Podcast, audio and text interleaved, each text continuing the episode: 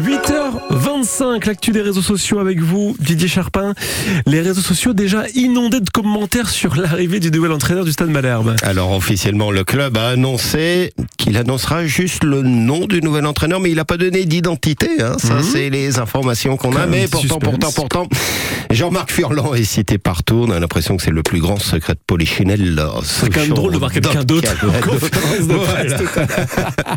Alors en tout cas, beaucoup de supporters sont déjà convaincus, le font savoir sur les réseaux sociaux, euh, souvent un peu de la même façon. Ils disent l'avoir déjà croisé dans l'agglomération euh, cannaise euh, lundi ce matin. Ah, je l'ai vu au péage de Dozulé, sur la 13. C'est bon, il arrive. Un autre dit l'avoir croisé dans un magasin de meubles, signe de quelqu'un qui s'apprêterait, on le met au conditionnel, s'apprêterait donc à emménager.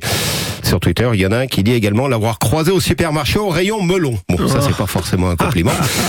Un tweetos, en tout cas, a fait le buzz hier euh, en créant un compte avec le nom et le logo du Stade Malherbe et en annonçant l'arrivée pour deux ans de, de, de Philippe Montagnier, l'entraîneur de Toulouse. Ex-malherbiste, faut-il le rappeler? Alors, parmi les réactions, certains reconnaissent qu'ils y ont cru quelques instants. Ils félicitent euh, Alias Tweetos farceur. Finalement, on va l'appeler comme ça. Et puis d'autres ont tout de suite compris que c'était une farce. Hein. L'un d'entre eux dit, dit euh, même, ah ouais, c'est ça, Philippe, euh, le frère de Gilbert, c'est bien. non, non, non. D'ailleurs, à notre connaissance, il n'y a pas de lien de famille entre Gilbert et Philippe Montagnier. Et c'est bien, normalement, Jean-Marc Furlan qui viendra sous le Sunlight de Dornano. L'angoisse pour euh, l'ancien gardien de Malherbe quand même, il a dû souffrir à l'école avec euh. Un pâtissier canet propose un produit bien original au Japon. Frédéric Madeleine, il est installé depuis 22 ans dans ce pays. Il tient une pâtisserie à Tokyo et la Normandie est bien présente. Avec par exemple un produit original du camembert au chocolat. Vous avez bien entendu. Camembert au chocolat. Au chocolat. Il a associé les deux produits dans une ganache, une préparation en général à base de crème fraîche et de chocolat.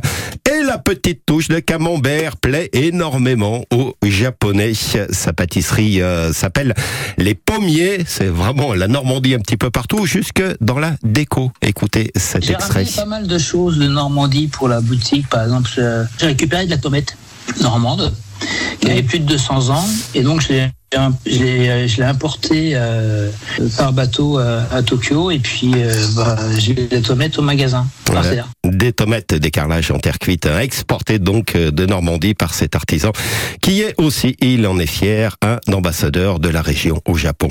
Qu'on soit ambassadeur de Normandie ou d'ailleurs, ou qu'on soit un, simple, un simple Français vivant au Japon, je pense qu'il faut qu'on essaye de faire rayonner euh, puis euh, le territoire, euh, territoire que l'on aime. Voilà, Frédéric Incroyable. Madeleine, euh, dans une interview accordée à France Bleu Normandie il y a deux ans, pour vous faire une idée de ce qu'il Mhm. présente au Japon. Dans sa boutique, on le rappelle, Les Pommiers, à mon avis, c'est assez facile à trouver Ouais. euh, à Tokyo, puisque c'est en français.